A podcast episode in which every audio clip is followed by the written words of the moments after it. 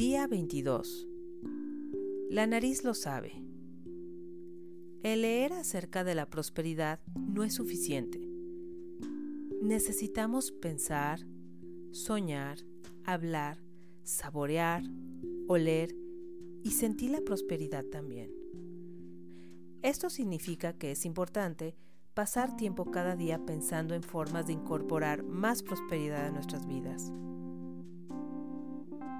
Hoy, por ejemplo, concentrémonos en lo que sabe la nariz. ¿A qué te huele la prosperidad?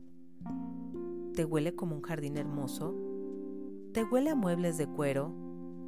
¿Te huele al aire salado en una playa privada? Elige cualquier aroma que simbolice la prosperidad para ti y entonces imagínate en un lugar y tiempo donde te encuentras envuelto por este aroma en particular. Deja que se llene tu nariz y entonces lleva el olor a tus pulmones. Cierra tus ojos y llénate lujosamente de la maravillosa fragancia de la prosperidad. Este es un ejercicio importante porque al dejar que tu sentido del olfato participe en tu imaginación, permites que la idea de la prosperidad se solidifique y se convierta en realidad para ti. Y mientras más real se vuelva en tu mente, se convertirá más real en tu vida. Qué bien huele la prosperidad, ¿verdad? Repite este ejercicio cuando menos tres veces durante el día, asegurándote de que sea uno de los últimos pensamientos que tengas antes de irte a dormir. Fragantes sueños. La acción del día. Lee de nuevo tu plan de negocio para la prosperidad y las 10 cosas de tu lista de agradecimientos.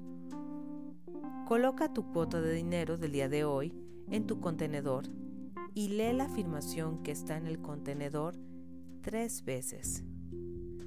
Bendice a todos los que están a tu alrededor, incluyendo a los otros participantes en este experimento.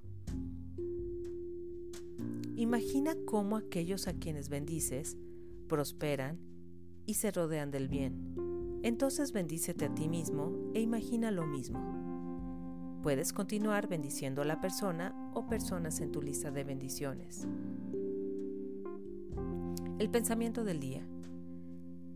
Eres tan próspero como el nivel hasta el que estés dispuesto a experimentarlo. Catherine Ponder. La afirmación del día. Mi vida está fragante de posibilidades.